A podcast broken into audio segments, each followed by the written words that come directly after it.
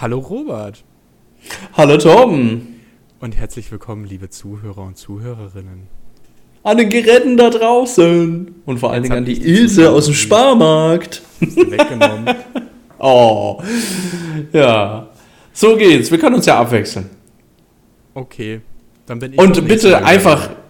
Genau, und schreibt uns einfach, wessen Begrüßung euch besser gefällt an liebesrallesgelaber.gmail.com. Und hey, wir haben schon, wir haben schon die E-Mail-Adresse wieder untergebracht. Hervorragend. Perfekt, Robert. Noch in der ersten Minute. Ich bin so stolz auf dich. Ja, das es ist klasse. Es ist klasse, oder? Ja, ähm. Weißt du, was auch klasse wäre? Wenn sich ganz viele junge Leute als Schöffen bewerben. Das wäre echt klasse, das wäre echt klasse. Wir haben es ja, ja letzte Woche erwähnt und äh, das, äh, das, also da fällt mir jetzt auch nichts mehr drauf ein. Das ist, es, es wäre einfach wirklich klasse. Und deswegen haben wir uns überlegt, wir reden jetzt heute einfach auch mal kurz drüber, wie man sich dazu eigentlich bewirbt oder welche Fristen es gibt und so weiter. Und da gibt es tolle Internetseiten, die kann man einfach mal googeln, aber ich möchte jetzt auch einfach mal drüber sprechen, nämlich ja, nochmal zur Erklärung, was sind eigentlich Schöffen? Schöffen sind ehrenamtliche Richter. Sie stehen gleichberechtigt neben den Berufsrichtern und entscheiden gemeinsam mit diesen darüber, ob der Angeklagte einer Straftat schuldig ist und welche Strafe er erhält. Ja, das heißt, er unterstützt den Berufsrichter, der das, den, der, der das gelernt hat, in seiner Entscheidung und äh, da gibt es bestimmte Konstellationen, in denen ein Schöffe sogar diesen Berufsrichter oder die Schöffen, weil es sind immer mehrere, überstimmen könnte. Aber das sind alles Details. Ähm, während der Hauptverwandlung üben Schöffen das Richteramt im vollen Umfang und mit gleichem Stimmrecht wie der Berufsrichter aus. Das ist wichtig, gleiches Stimmrecht. Ja, ihre Beteiligung in der Strafrechtspflege ist ein wichtiges Element des demokratischen Rechtsstaats und deswegen wollen wir das auch nochmal sagen. Es ist super essentiell, dass wir Schöffen haben, weil wir sonst nämlich im Rechtsstaat gar nicht so gut funktionieren. Denn die Schöffen bringen ihre nicht juristlichen Wertungen sowie ihre Lebens- und Berufserfahrung in die Entscheidung der Gerichte ein. So leisten sie einen wertvollen Beitrag zu einer allgemeinverständlichen Rechtsprechung und zur Akzeptanz gerichtlicher Entscheidungen. Und das so. Entscheidende ist doch, dass man nur alle x Jahre Schöffe werden kann. Ich weiß gar nicht mehr alle, wie viele es ist, aber es ist ja jetzt gerade zufälligerweise. Alle fünf ja, Jahre zeigst du mir es sind, mit deinen schönen Fingern. Ja, genau. Fünf in einer Hand. Nee, nein, fünf Jahre sind es, ja, die Gemeinden, stellen, die Gemeinden stellen alle fünf Jahre eine Vorschlagsliste für Schöffen in erwachsenen Strafsachen auf. Ja, die Vorschlagslisten für die Berufung zu einem Schöffen in Jugendstrafsachen werden von jeweiligen Jugendhilfeausschuss bei den Jugendämtern aufgestellt. So, die Vorschlagsliste soll alle Gruppen der Bevölkerung nach Geschlecht, Alter, Beruf und sozialer Stellung angemessen berücksichtigen. Die Schöffenwahlausschüsse der Amtsgerichte wählen dann aus den Listen der Gemeinden die Schöffen für Erwachsenenstrafsachen und aus den Listen der Jugendämter die Schöffen in Jugendstrafsachen. Das ist, das, also deswegen ist jetzt gerade auch die richtige Zeit. Fünf Jahre ist eine lange Zeit, deswegen jetzt ist die Zeit, sich für diese Listen zu bewerben. Aber verstehe ich das jetzt richtig, dass Jugendliche dann nur über Jugendliche urteilen und Erwachsene nur über Erwachsene? Also, nein, äh, das nicht. Aber es kann sich jeder auf ähm, beide Listen setzen lassen, oder wie? Richtig, du, okay. du, musst dich halt entscheiden, möchtest du in Jugendstrafsachen eher ähm, Schöffe mhm. sein oder möchtest du in Erwachsenenstrafsachen Schöffe sein? Weil es gibt da gewisse Voraussetzungen. Man muss zu Beginn der Schöffenperiode das 25. Lebensjahr vollendet haben, das heißt 26 sein und darf nicht älter als 69 Jahre sein. Wenn ja. man das 25. Lebensjahr vollendet haben muss, muss man 25 sein, oder? Das ist korrekt, Tom. Das ist korrekt. okay. da musst du also an alle 25-Jährigen da draußen, ihr dürft euch auch bewerben. Richtig, ihr dürft euch auch bewerben. Ja, ihr müsst also 25 geworden sein. Ähm, und ihr müsst in der Gemeinde bzw. dem für euren Wohnsitz zuständigen Jugendamt melden dafür. Ja. Nicht zum Amt eines Chefen berufen werden sollen Personen, die unter anderem aus gesundheitlichen Gründen oder mangels ausreichender Beherrschung der deutschen Sprache für das Amt nicht geeignet sind. Ausgeschlossen sind außerdem unter anderem Personen, denen ein Gericht die Fähigkeit zur Bekleidung öffentlicher Ämter aberkannt hat oder die wegen einer vorsätzlichen Tat rechtskräftig zu einer Freiheitsstrafe von mehr als sechs Monaten verurteilt worden sind. Jugendschöffen sollen zudem erzieherisch befähigt und in der Jugenderziehung erfahren sein. Das heißt, ne, nicht anders, wie du jetzt eben angenommen hast, ähm, man soll selbst Kinder haben oder Ausbilder sein oder in irgendeinem ja, erzieherischem Verhältnis stehen, dass man einen Erziehungsauftrag hat. Ja, deswegen tendenziell in der heutigen Gesellschaft wahrscheinlich eher sogar noch älter als 25, weil die meisten kriegen ja ihre Kinder eher dann doch später heutzutage. Ja, so läuft das ab. Also das sind die Voraussetzungen. Man hat noch einen Verfahrensablauf. Wie gesagt, Bürger und Bürgerinnen, die sich für ein Chefamt interessieren, können sich bei ihrer Gemeinde bzw. dem für ihren Wohnsitz zuständigen Jugendamt melden. So, und dann wird man auf diese Listen gesetzt und die Richter aus den Jugendämtern bzw. von dem äh, Gemeindeamt, die wählen dann aus diesen Listen die Personen zusammen, die sie brauchen. Ja? Und bekanntlich, wir haben das ja letztes Mal gesagt, sind das viel zu wenige. Also die Chance ist groß, dass eigentlich die komplette Liste genommen wird.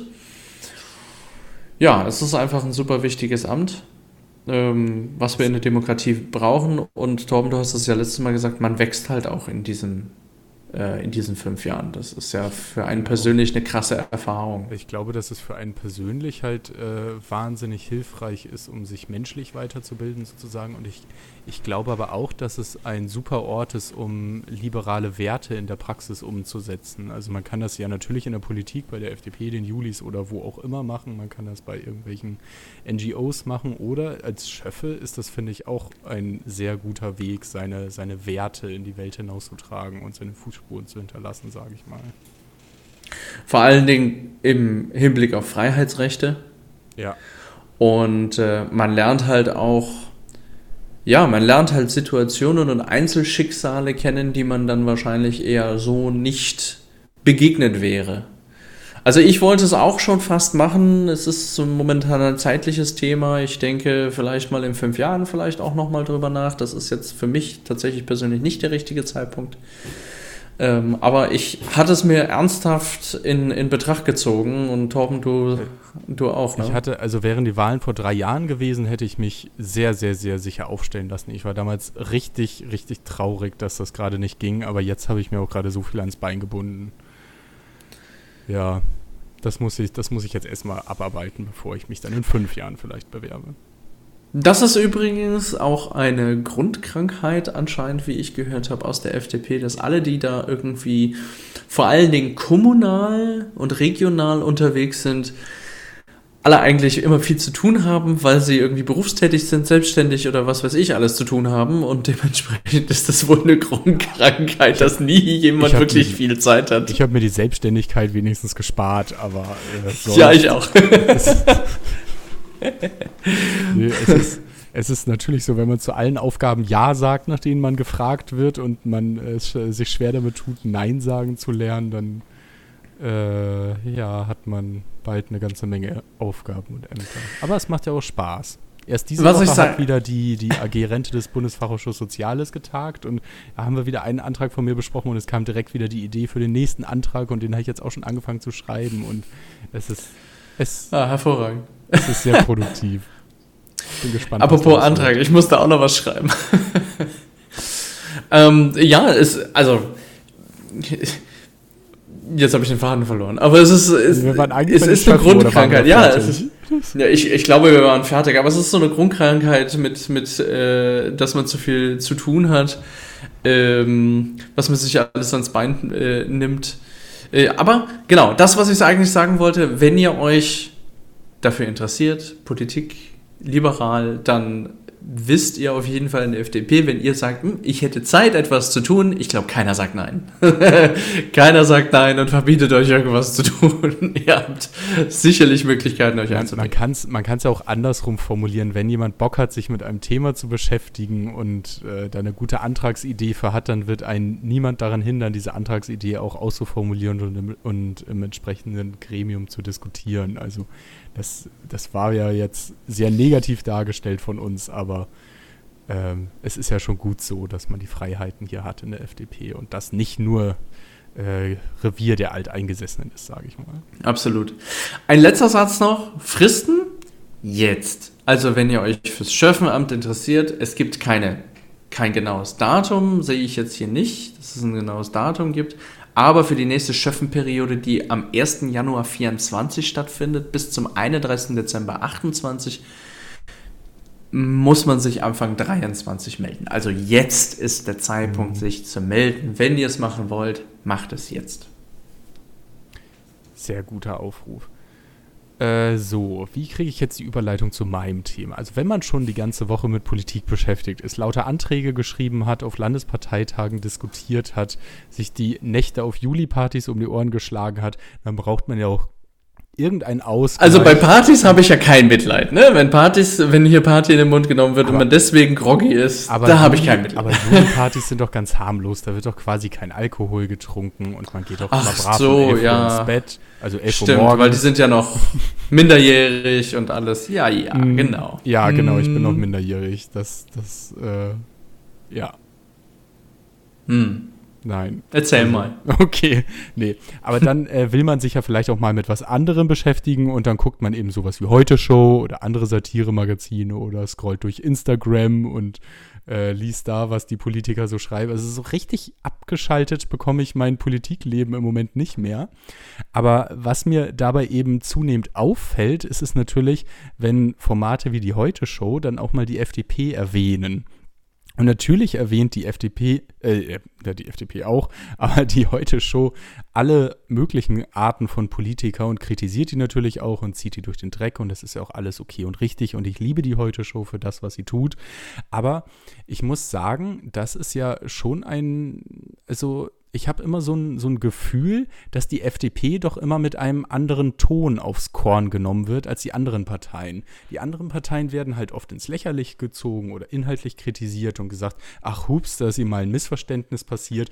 Die FDP, da wird oft tatsächlich, und das werde ich gleich auch an ein paar Beispielen belegen, ähm, nicht nur von der Heute-Show, einfach ganz grundsätzlich gesagt, dass sie einfach doof ist und alles nur blockiert und dass man die ja eh nicht wählen kann.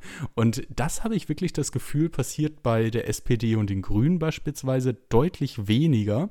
Und diese, diese Verschiebung, die finde ich tatsächlich ein bisschen unfair. Nun hat mal eine Politikerin der FDP gesagt, dass Medienkritik einem Politiker nicht gut zu Gesicht steht, aber ich finde, ich bin nicht Politiker genug, um äh, mir davon jetzt den Mund verbieten zu lassen.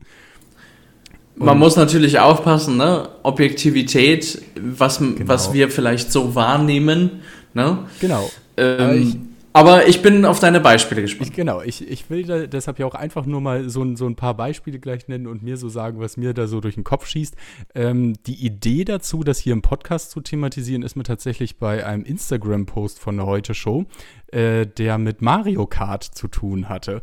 Dort hat man nämlich irgendein sehr altes Mario Kart, der Grafik nach muss es vor Double Dash gewesen sein, ähm, gesehen, wo dann die, die ganze Fahrerkolonne sozusagen gerade kurz vor der Ziellinie so vorbeischoss und der, der Spielerfahrer, ein Yoshi, stand einfach nur am Rand des Feldes und hatte offenbar durch irgendeinen Sheet unendlich viele grüne Schildkröten und hat da einfach gestanden. Man steht ja bei Mario Kart für gewöhnlich nicht, sondern fährt, aber der stand da am Seitenrand und hat einfach alle Fahrer ununterbrochen mit Schildkröten abgeschossen, sodass sie es nicht geschafft haben, über die Ziellinie rüberzufahren, sondern sich einfach nur endlos überschlagen haben haben. Und darüber stand dann einfach niemand, Doppelpunkt, nichts, die FDP, Doppelpunkt und dann kam dieses Video. Und das fand ich einfach so inhaltsleer, einfach der FDP wieder vorzuwerfen, dass sie alle anderen behindert und daran hindert, ihre Ziele durchs Ziel zu bringen, nicht mal an ein konkretes Thema geknüpft. Es war einfach nur gegen die FDP, ohne dass irgendetwas in den Kontext gesetzt wurde. Und das fand ich dann schon irgendwie ein bisschen schade, dass man das auf diesem Niveau machen muss. War an sich. Den Post habe ich gesehen. Idee. Den, den Post habe ich gesehen, ja. Habe ich mir gedacht. Also, das war, das war noch eine witzige Idee, aber dann wurde es halt irgendwie immer mehr in der Woche. Zum Beispiel wird der FDP ja auch seit Wochen immer vorgeworfen, und das finde ich in dieser Darstellung tatsächlich falsch, dass die FDP Klimaschutz verhindert, weil sie für E-Fuels ist. Und das ist ja eigentlich gar nicht der Punkt. Die, also man kann das ja gerne als Witz so formulieren, aber die Leute glauben das ja wirklich, dass die FDP Klimaschutz verhindern möchte, weil sie E-Fuels wichtiger findet als Klimaschutz. Aber das Gegenteil ist ja wirklich der Fall. Die FDP möchte ja das Aus des Verbrennermotors verhindern, damit man eine Alternative zum Elektromotor hat und den Wettbewerb um sogenannte E-Fuels beflügelt. Und damit wollen sie ja gerade das Klima schützen. Und dann einfach nur zu sagen, dass die FDP gegen Klimaschutz ist, das ist, finde ich, keine Satire mehr. Das ist, finde ich, einfach eine falsche Information, die die Leute dann aber halt auch glauben, weil sie viel eher die Heute-Show gucken, als dass sie einem FDP-Politiker zuhören. Und da, weil es einfacher ist zu konsumieren. Natürlich ist es einfacher zu konsumieren. Und zu verstehen. Deshalb, aber deshalb haben diese Medien halt auch eine, eine gewisse Pflicht, die Sachen, die sie als Fakten hinstellen, dann auch entsprechend zu fact-checken und auch richtig darzustellen. Und das ist, finde ich, eine klare Falschdarstellung gewesen. Gut, ich will jetzt mal, ich will jetzt mal die, äh, den Titel einer Zeitung äh, in den Mund nehmen. Okay. Bild. Uh, ja, ist, ne? Ja. Boulevardpresse macht genau das. Ja, aber das äh, das ist ja auch irgendwie richtig, wenn sie es gegen alle Parteien so tut. Und das würde ich der Bild tatsächlich unterstellen. Bei der Heute-Show, musst du mal darauf achten, fällt mir das bei anderen Parteien in der Art nicht auf. Aber sei darum. Ich, es, ist, es ist ja nur meine private Meinung. Ja. Ich äh, sage hier nicht, dass die heute Show verteufelt werden muss. Ich, ich habe sie tatsächlich lange nicht mehr geguckt, muss ich sagen. Ich, ich gucke sie äh, ja wirklich jede einzelne Woche, weil ich sie tatsächlich eigentlich ganz grandios finde und darum tut mir das immer ein bisschen weh, wenn sie dann so, so überzogen gegen die FDP wettert. Äh, sehr, sehr, sehr amüsant fand ich aber damals, als sie äh, äh, gesagt haben, dass sie über Bettina Stark-Watzinger reden und dann so ein Bild eingeblendet haben und dann war das aber gar nicht Bettina Stark-Watzinger und haben aber erstmal eine Minute gewartet, bis sie das auflösen. Ach ja, und das ist übrigens gar nicht Bettina Stark-Watzinger. Und äh, das fand ich dann schon sehr witzig. Und dann haben sie auch irgendwie erst behauptet, dass sie Familienministerin ist und haben dann nochmal wieder eine halbe Minute gewartet, bis sie aufgelöst haben. Nein, sie ist ja Bildungsministerin. Also da haben sie richtig damit gespielt, dass niemand Bettina Stark-Watzinger kennt, unsere Bildungsministerin. Das, äh, das fand ich zum Beispiel lustig. Aber das war ja, also da wurde ja auch alles am Ende richtig dargestellt und aufgeklärt. Naja, was ich zu den E-Fuels jedenfalls nochmal sagen möchte, ähm, klar, die, das, was immer so unter E-Fuels genannt wird, das ist im Moment energieineffizient und äh, deshalb noch keine richtige Lösung. Aber was äh, da ja eigentlich hintersteckt, ist, dass man den Wettbewerb am Laufen halten möchte. Und da hat Oliver Lutschig, auf, äh, auch ein Bundestagsabgeordneter der FDP, vor kurzem auf Instagram einen sehr interessanten Post zu einem Kraftstoff äh, gepostet, der HVO 100 heißt. Von dem hatte ich vorher noch nie etwas gehört. Und der hat eben eine 90% geringere Treibhausgasbilanz als fossiler Diesel, kann aber einfach in komplett herkömmlichen Motoren verwendet werden und wird auch schon in, jetzt muss ich es scrollen, Millionen von Tonnen produziert. Die alte Tankinfrastruktur kann weiter benutzt werden, wird schon an 600 Tankstellen in Europa frei verkauft, ist nur halt in Deutschland noch nicht zugelassen. In den USA ist er auch schon zugelassen und ähm, wird eben hergestellt aus alten Fetten und alten Palm, äh, aus altem Palmöl zum Beispiel. Und so ne, sowas klingt doch völlig okay. Also wenn es dann so etwas gibt, dann ist dieses Verbrenner aus ja auch okay und auch unter dem Gesichtspunkt die, Klimaschutz die, die Frage, zu verstehen. Ja, die Frage ist dann immer, wie viel Energie brauchst du, um diesen Treibstoff herzustellen? Äh, in welcher Menge? Und dann wird ja, ja immer gegengerechnet, ähm, vergleichsweise E-Motor oder Verbrennermotor, also Benzin oder Diesel. Ja. Wie viel Kilometer komme ich mit derselben Menge Energie in der Herstellung dieser Treibstoffe das ist, her? Das wird aber ja in einer Treibhausgasbilanz alles berücksichtigt und hier wird ja verglichen 90 Prozent geringer als Diesel. Und man mhm. muss ja auch einmal sehen, dass du aktuell einfach schon extrem viele Verbrennermotoren auf der Straße hast, die auch in den nächsten Jahren noch irgendwie getankt werden müssen. Also könnte man da natürlich viel besser auf diesen Kraftstoff umsteigen, als sie weiter mit Selbst mit Verbrenner aus werden die noch genau. jahrelang fahren. Das Thema ist nur, es wird natürlich dann auch natürlich immer schwieriger werden, dann an die Treibstoffe zu kommen, je weniger Verbrenner du auf der Straße hast, weil die Infrastruktur dafür dann auch langsam ausstirbt. Ja. Also sowas ist auf jeden Fall eine sinnvolle Sache und wir haben ja auch gar nicht das Stromnetz, um alle auf E-Auto umzustellen. Von daher ist eine Mischung ja sowieso besser. Jedenfalls, was ich unterm Strich ja nur sagen möchte, die FDP ist nicht für E-Fuels, weil sie gegen Klimaschutz ist, sondern weil sie das für den effizienteren Klimaschutz hält. Und das wird nirgendwo so dargestellt. Mir persönlich geht es halt auch darum, dass man nicht das, also Verbote helfen die Innovation nicht. Ich, ja. ich sag's nochmal und ich habe es in der letzten Folge auch gesagt oder in der vorletzten. Ähm, Verbote sind Innovationskiller. Und wenn ich nicht hm, frei bleibe in dem, was ich denn äh, an dem ich forschen kann. Wer weiß, vielleicht, wir wissen ja gar nicht, was morgen kommt. Wir wissen ja gar nicht, auf welche tolle Idee jemand äh, kommt. Aktuell ist es von der Energiebilanz äh, fragwürdig bis äh, nicht effizient. Ja? Mhm. Es ist einfach nicht wettbewerbsfähig. Aber das ist dann okay. Das soll dann, das soll dann auch der Markt regeln. Und wenn ich ähm, aber das verbietet, dann werden Forscher auch nicht hingehen, weiter mit diesen Technologien irgendwas tun und irgendwas ähm, auf den Markt bringen. Und nachher, ja. wir verbieten es nachher. Und was passiert dann? Irgendwo in China oder in Amerika oder sonst wo wird dann irgendwie die Erfindung gemacht, die hätte unsere sein können, weil wir nun mal automobilmäßig ja. sehr, sehr gut aufgestellt sind im, ähm, in unserer Industrie. Und das wird dann nicht hier gemacht und äh, ja, und uns ist der Zug vorbeigefahren, weil wir uns halt wegverboten haben. Also, und ähm, ja. Wird in, wird in China nicht passieren, aber mal angenommen, die ganze Welt würde jetzt das Verbrenner aus beschließen, dann würde ja auch einfach jegliche Forschung zu dem Thema eingestellt werden. Und da gibt es natürlich gar keine Innovation auf diesem Gebiet. Und dasselbe machst du halt in klein, wenn du es in Deutschland und Europa verbietest. Genau, mit dem Unterschied, dass natürlich dann irgendwo vielleicht woanders was, was hochkommt und dann ja. ähm, macht es die ganze restliche Welt so und wir halt nicht, weil wir fanden das nicht cool. Genau. Also mir ist es wichtig, halt einfach technologieoffen ja. zu bleiben, ja. Ähm, dass, dass man da halt nicht groß Verbote halt dran sitzt, damit man halt dann auch weiter daran forschen kann.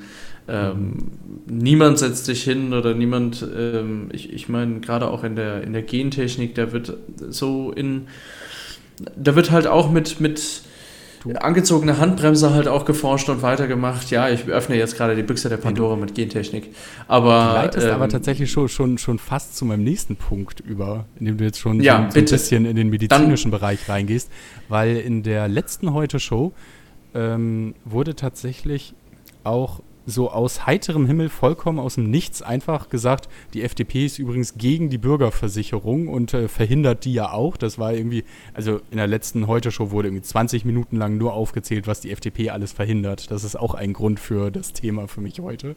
Ähm, und äh, ich musste erstmal nachgucken, was die Bürgerversicherung eigentlich sein soll, weil ich davon noch nichts gehört hatte. Das ist halt einfach, dass man die private Krankenversicherung abschafft und alle äh, in einer Krankenversicherung gemeinsam sind. Aber da ist eben auch der Punkt, dass die Länder, die genau das gemacht haben, bei denen kam es halt auch zum Stillstand und das Gesundheitssystem wurde schlechter.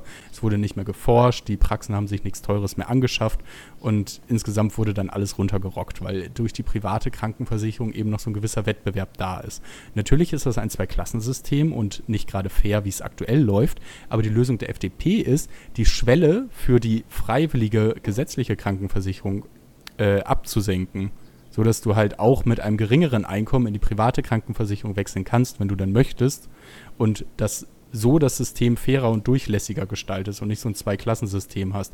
Aber nur noch die gesetzliche Krankenversicherung anzubieten, ist einfach schlecht für das System. Und deshalb ist die FDP dagegen und nicht, weil sie unsozial ist. Nächste Klarstellung. Das ist tatsächlich auch wieder. Ja, das ist auch, das ist auch wieder ein Thema nicht für die Reichen, sondern die, die eben ähm, das sich sonst hätten vielleicht leisten können, dann, wenn es runtergesetzt wäre. Ja. Aber es bringt halt ja. nichts, alle auf dem schlechten Niveau zu vereinen. Äh, ja, Punkt. Es wird ja nichts besser dadurch, dass man alle in den schlechten Topf wirft, sozusagen. Mhm. Ähm, So, dann, und das ging ja wirklich ganz breit durch die Medien, äh, Deutschland-Takt wird erst 2070 erreicht, Verkehrsministerium hat komplett sein Ziel verfehlt. Und das ist eine komplette Falschdarstellung, weil schon immer geplant war, dass der erste Teil des Deutschlandtaktes 2030 eingeführt wird und der komplette Deutschlandtakt irgendwann viel später da ist. Und jetzt wird plötzlich so da, äh, wird es plötzlich so dargestellt, als wäre uns der komplette Deutschlandtakt schon 2030 versprochen worden und er verschoben worden auf 2070. Und das ist, das ist tatsächlich einfach falsch. Das ist aus so vielen Richtungen aus dem Ministerium richtiggestellt worden und die Medien hat das einfach nicht interessiert. Die haben einfach nur diese Falschdarstellung rausgehauen. Wieder unter dem Titel von wegen FDP bringt's nicht. Wissing verschiebt Deutschlandtakt, der ist jetzt 2070 da, dann sind wir alle schon tot. Hahaha. Ha, ha. Und das war es dann auch wieder zu dem Thema. Und das, das macht mich einfach fuchsig, wenn man so viele gute Positionen ausarbeitet und dann nur so ein Echo aus den Medien wiederkommt. Ich kann jetzt noch weitermachen mit dem Einhalten der Schuldenbremse, das ja auch immer nur als Behinderung von allem und jedem wahrgenommen wird, obwohl es einfach nur um die Einhaltung des, der Verfassung geht und um Generationengerechtigkeit.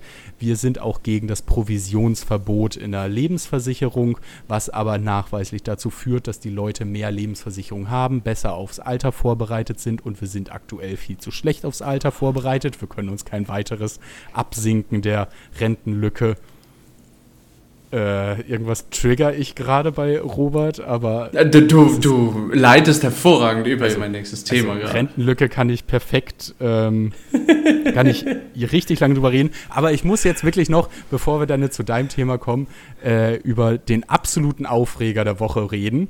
Denn jetzt bin ich gespannt, weil du bist so genau. on fire. Ich brenne schon hier drin. Ich sagen, ich, ich habe jetzt, hab jetzt hier schon so viele Sachen aufgezählt, die mich genervt haben in den letzten Wochen. Aber das Schlimmste fand ich wirklich einen Spruch wieder Heute Show.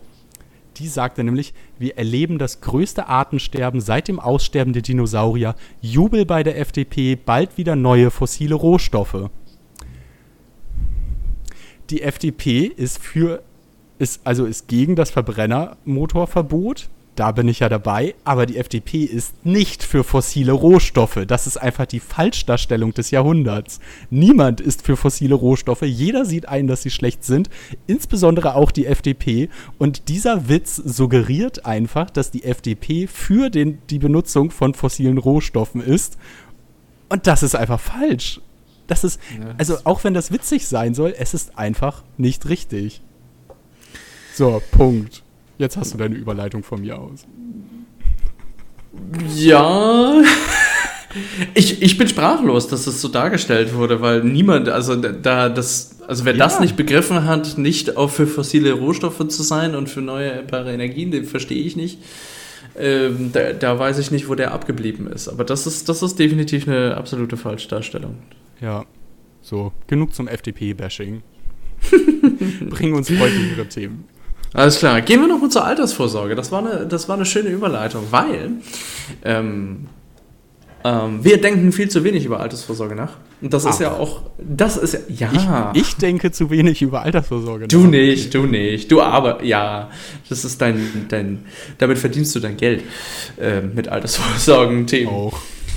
Ähm, auch? Was macht er denn noch? Hm. Ja, eben Apropos. Hab eben habe ich eine Stunde mit dem Arbeitsgruppenleiter der AG Rente aus dem Bundesfachausschuss Soziales über das Thema Altersvorsorge gesprochen. Aber damit hast du dein Geld verdient? Nee, damit habe ich, ich ja. sage ja, ich verdiene auch mein Geld damit, aber ich engagiere mich ja auch äh, in, der, in der Partei auf dem Gebiet. Ach so, ja, also das Thema, für das Thema brennst du und äh, deswegen äh, kann ich es auch noch, noch mal sagen, ähm, dass äh, sich, sich finanziell abzusichern fürs Alter ist definitiv ein wichtiges Thema. Mhm. Und warum ich das hier nochmal sage, ich habe jetzt, ohne Werbung machen zu wollen, ähm, den Podcast von Christian Lindner gehört heute im Auto. Und da war ein ähm, netter junger Mann da in seiner dritten Folge, Thomas Kehl. Und Thomas Kehl, den haben bestimmt einige von euch gehört, aber ich appelliere jetzt auch an die, die ihn noch nicht gehört haben. Die haben nämlich einen YouTube-Kanal und der nennt sich Finanzfluss.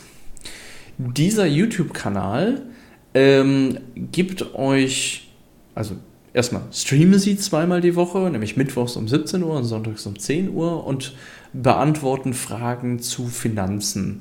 Ähm, sie sind absolut politisch neutral und sie machen auch keine Anlageberatung und sagen, du musst jetzt da investieren und da investieren, sondern erklären. Und zwar ähm, bilden sie einen für finanzielle Themen so weiter, dass man selber ähm, dass man selber halt äh, Entscheidungen treffen kann am Finanzmarkt und eben diese ähm, Aktien kaufen kann, ETFs. Und man, man fängt einfach mal an mit der einfachsten Video, äh, was ist eine Aktie? Und das wird dann schön erklärt, einfach komplett neutral, was bedeutet das?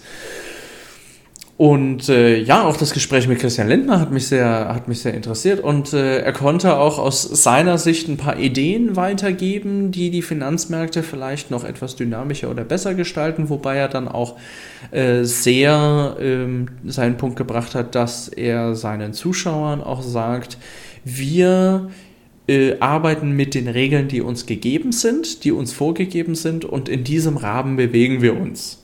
Ja, also komplett neutral, sondern ähm, arbeiten mit dem Markt so, wie er ist. Und ich persönlich, ich bin auch schon mal auf die Videos gestolpert und äh, er hatte auch gesagt, in den letzten zwei Jahren kam ein sehr, sehr großer Ansturm, weil eben das Thema Aktienrente und so weiter halt äh, durch die Decke gegangen ist und da gab es dann viele Anfragen auf dem Kanal, viele Videos wurden angefragt äh, und wie gesagt, sie sind auch äh, live. Ihr könnt eure Fragen stellen und euch ein bisschen informieren über, was sind eigentlich Aktien, wie investiert man da, was sind das für Gebühren, die ich da zahlen muss, ähm, was für Produkte gibt es am Finanzmarkt, um sich weiterzuentwickeln. Und Sie haben auch ein interessantes Thema angesprochen, was ich jetzt gerne noch kurz äh, nennen würde. Und das ist mir persönlich im, im persönlichen Umfeld auch schon äh, gekommen. Nämlich ähm, wenn es da um Aktienrente geht oder sowas, dann ist immer so ein bisschen mh, hm, Aktien, und äh, Zockerei und so weiter. Ne? Das ist halt ein bisschen schwierig und wir reden halt hier über äh, Investitionen auf, auf sehr, sehr lange Sicht. Und Zockerei ist es tatsächlich äh, dann, wenn man es halt kurzfristig macht. Also ich kaufe heute und morgen kann der Kurs halt höher oder niedriger sein. Äh, und das ist tatsächlich, wir haben den Unterschied heute, dass wir uns sofort über alles informieren können, was passiert. Wir müssen nicht wie früher, haben wir dann eine Aktie und wir müssen unseren Banker anrufen, wenn irgendwas ist und in die Zeitung gucken, wie der Aktienkurs ist und dann müssen wir unseren Banker anrufen und sagen, verkaufen oder kaufen oder wie auch immer, sondern wir können das heutzutage, können wir uns schön im Internet informieren, wir wissen alles, was es für Produkte gibt. Es gibt auch die modernen Produkte, die es damals gab, heute noch, die gibt es heute erst, äh, die es damals eben nicht gab, Entschuldigung. Und äh, wir können uns über alles informieren, was es da gibt. Also diese ganzen Informationsquellen in der Form gab es nicht. Und früher hat man sich halt dann mit einem Banker unterhalten und die haben dann natürlich ihre persönlichen Produkte oder ihre eigenen Produkte irgendwo an den Mann bringen wollen. Und so möchte ich euch den wirklich, ich, ich mache jetzt billige Werbung, aber diesen YouTube-Kanal Finanzfluss ans Herz legen, für die Altersvorsorge auch mal euch ein bisschen zu informieren. Äh, das geht jedem was an ähm, finanzielle Unabhängigkeit. Und ich fand auch ganz wichtig, was er gesagt hat.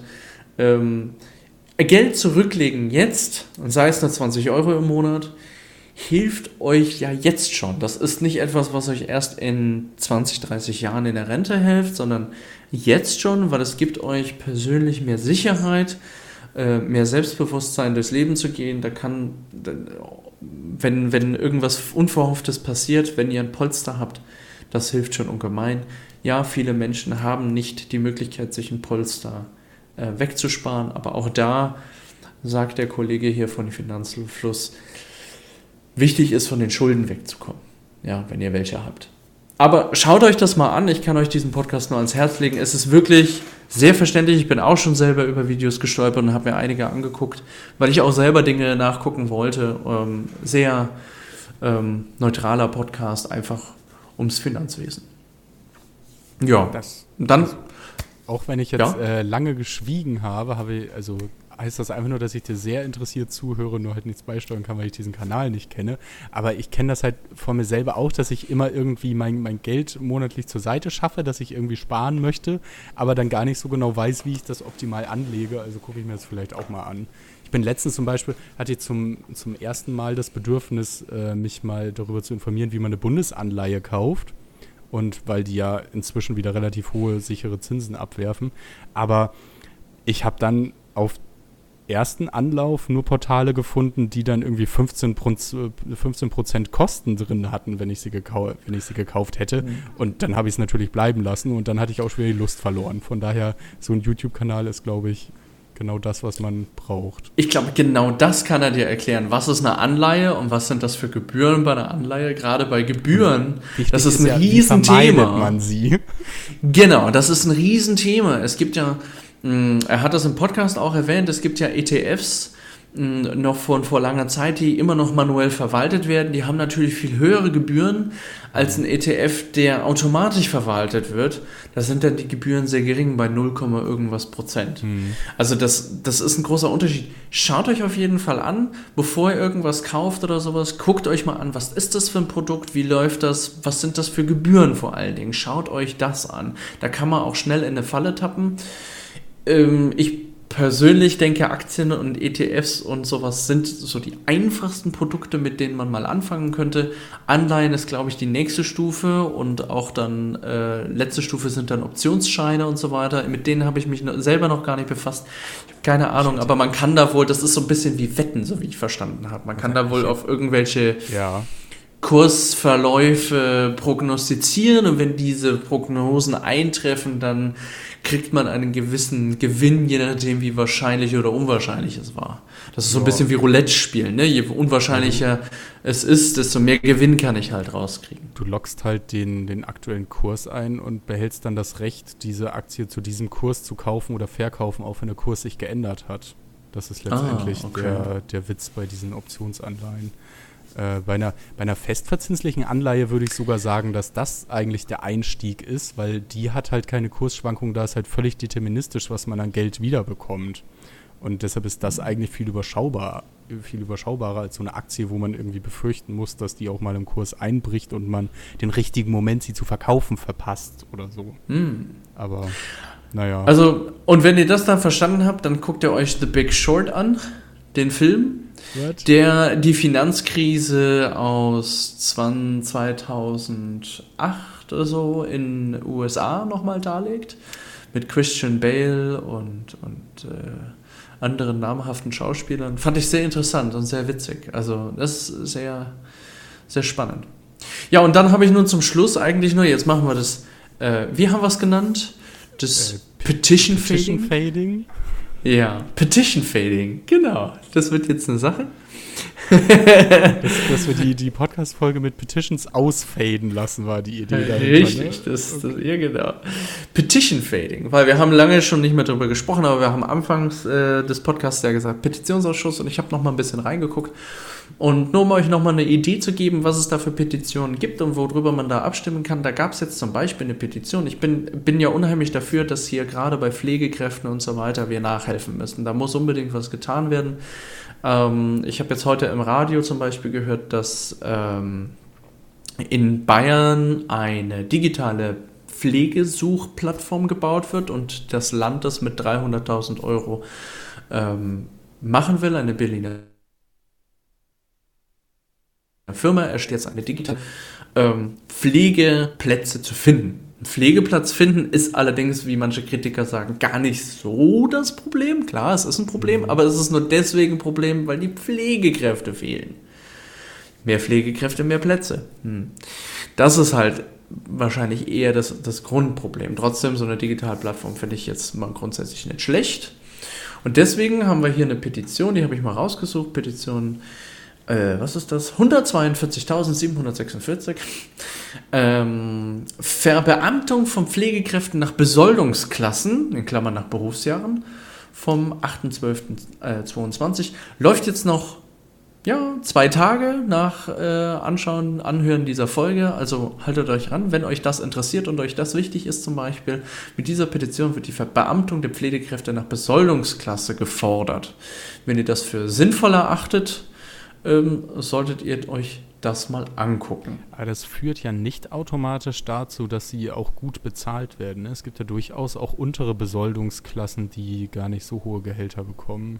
Das ist richtig, aber du hast einen sehr klaren Progressionsvorgang. Ja, genau. Also ich Ja. glaube auch, dass es, dass es auf jeden Fall eine Verbesserung ist, aber dass man vielleicht auch aufpassen muss, dass sie nicht in Besoldungsklasse 1 landen, glaube ich. Also ich sage jetzt hier an dieser Stelle nicht, dass das die richtige Idee ist. Ich finde Mhm. aber grundsätzlich die Initiative sehr gut, ähm, etwas für Pflegekräfte tun zu wollen. Ja, auf jeden Und Fall. ich kann auch definitiv die Begründung teilen, dass äh, die Frage ist, wie können wir den Beruf des Pflegers attraktiver machen und es aus allen Ecken und Enden sagt man, ja, dann muss man halt mal ein bisschen mehr Geld zahlen. Das ist richtig, dann wird aber die Pflege auch teurer und so weiter und so fort. Und deswegen setzen wir uns ja auch in der FDP dafür ein, dass wir an anderen Stellen halt irgendwo gewisse Schulden halt eben einsparen, damit wir uns sowas halt in Zukunft auch wieder leisten können. Da auch wieder mehr Geld reinzupumpen, weil wenn wir mehr Geld ausgeben, als wir, als wir haben, dann werden wir nie in die Situation kommen, in diese Dinge halt auch wieder rein zu investieren. Vielleicht braucht man einen Kapitalstock in der Pflegeversicherung. Jetzt, wo das in der Rentenversicherung schon so gut geklappt hat. Ja, sowas ähnliches. Also, Nein, also habe ich noch nie von gehört, dass das jemand gefordert hat. Weiß ich auch nicht, ob das sinnvoll ist. Das- nee, aber man zu- zur Diskussion bringen gerade könnt, eine könnte es mal vielleicht mal, ja?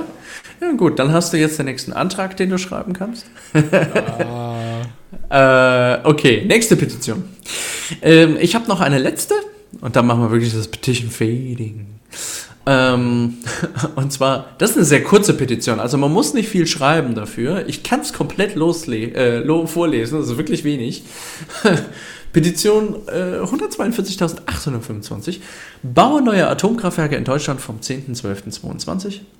Text ist, mit der Petition wird der Bau neuer Atomkraftwerke in Deutschland gefordert. Begründung, nach allen neuen Gegebenheiten sollte umgedacht werden, in Deutschland neue AKW bauen, um zu einem Strom zu produzieren ohne Emission und damit dann auch grünen Wasserstoff selbst herstellen, nicht zukaufen von wer weiß woher, Punkt, und sich damit wieder abhängig machen, Punkt.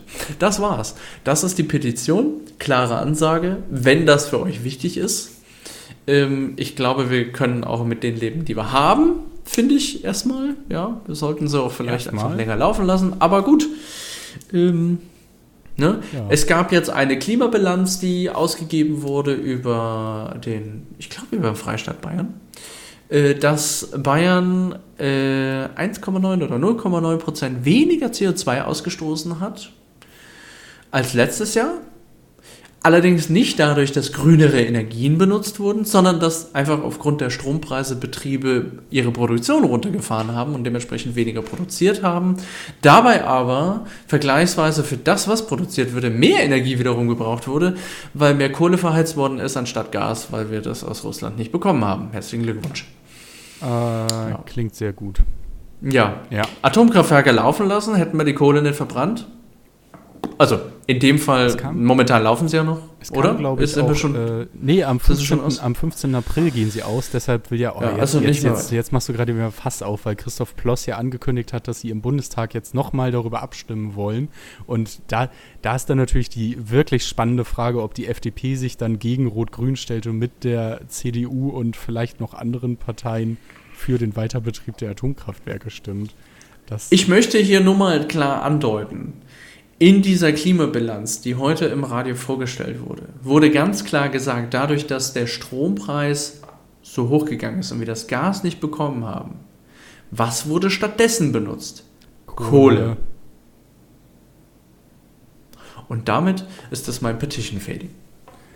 Sehr schönes Petition Fade. Ach Tom, es war mir ein inneres Blumenpflücken. mir auch, Robert, mir auch. Ich habe hier einen ganz großen Blumenstrauß in meinem Herzen. Hervorragend. Ja, dann bis zum nächsten Mal, würde ich sagen. Ich glaube, ich bin mit meinen Themen durch. Ich äh, Ich bin auch durch. bin zufrieden. Bis zum nächsten Mal, Robert. Bis zum nächsten Torben. Ciao. Tschüssi.